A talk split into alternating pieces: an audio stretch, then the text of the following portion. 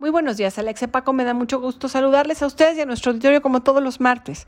El día de hoy decidí que era útil para nosotros poder conversar sobre lo que son las ejecuciones extrajudiciales, sumarias o arbitrarias, porque hablamos de ellas sobre todo cuando se cometen estas violaciones graves a derechos humanos y normalmente no es fácil distinguir exactamente a qué se refieren.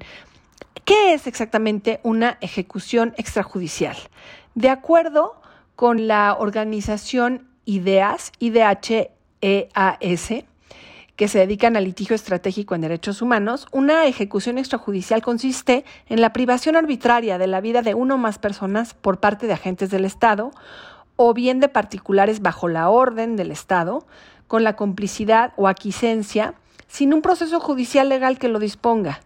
Y creo que es importante tocar este tema porque seguramente quienes nos escuchan estuvieron al tanto de un video que estuvo circulando en redes sociales y que después fue retomado por diferentes medios eh, nacionales, digitales e impresos, sobre estas ejecuciones extrajudiciales que se llevaron a cabo en Nuevo Laredo, Tamaulipas, en la frontera. Un video de seguridad en la frontera tomó justamente el momento en el que un comando de militares entra, van persiguiendo a una camioneta negra en la que hay cinco civiles, hay que decirlo tal cual. Estos cinco civiles iban armados.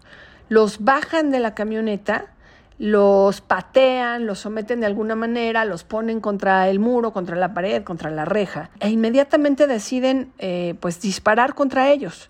De los cinco, cuatro mueren en el instante y uno de ellos fallece después en el hospital. Esto que estuvo circulando en diferentes eh, redes sociales ha tenido reacciones diferentes. Por un lado, eh, pues se asegura que no fueron ejecuciones extrajudiciales, sino que se estaba en persecución de un grupo del crimen organizado. Sin embargo, pues la verdad es que el video revela claramente cómo pudieron haber sometido a estos cinco civiles, detenerlos y presentados ante las autoridades competentes para llevar a cabo la investigación, que determinara si eran personas del crimen organizado no y que se llevara a cabo el proceso de justicia correspondiente. En realidad lo que sucedió es que pues ellos decidieron disparar y, y por lo tanto pues acabar con la vida de los cinco civiles. Este convoy pues, comandado por militares, la verdad es que de acuerdo con quienes son expertos en temas de derechos humanos, pues sí violentó cualquier protocolo que hay para la defensa de civiles.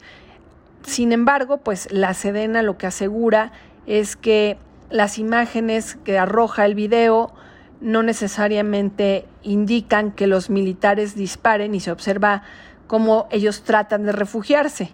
Sin embargo, cualquiera que pueda ver el video puede contrastar estas declaraciones contra la realidad. El oficial a cargo de este convoy era el teniente de infantería José Luis N, así están los datos oficiales, y lo que asegura la Sedena es que ya puso la información y que están a disposición de la Fiscalía General de la República cualquiera de los militares que estuvo presentes y a quienes se puede hacer un cargo de responsabilidades. Es importante, Alexe Paco, recordar que aquí aplica el fuero militar y la justicia militar, así que habremos de ver después cuáles son las consecuencias porque definitivamente para quienes son expertos en materia de derechos humanos, pues esto implica una violación y, e incluso se habla de delitos de lesa humanidad. Creo que vale la pena que quienes no hayan visto el video puedan constatarlo con sus propios ojos y bueno, pues ojalá tengamos una reacción que tenga una penalidad proporcional al delito que, que aquí podemos observar, Alex y Paco. Con esto me despido enviándoles un fuerte saludo a ustedes y a nuestro auditorio. Nos escuchamos el próximo martes en Derechos Humanos en Resonancia.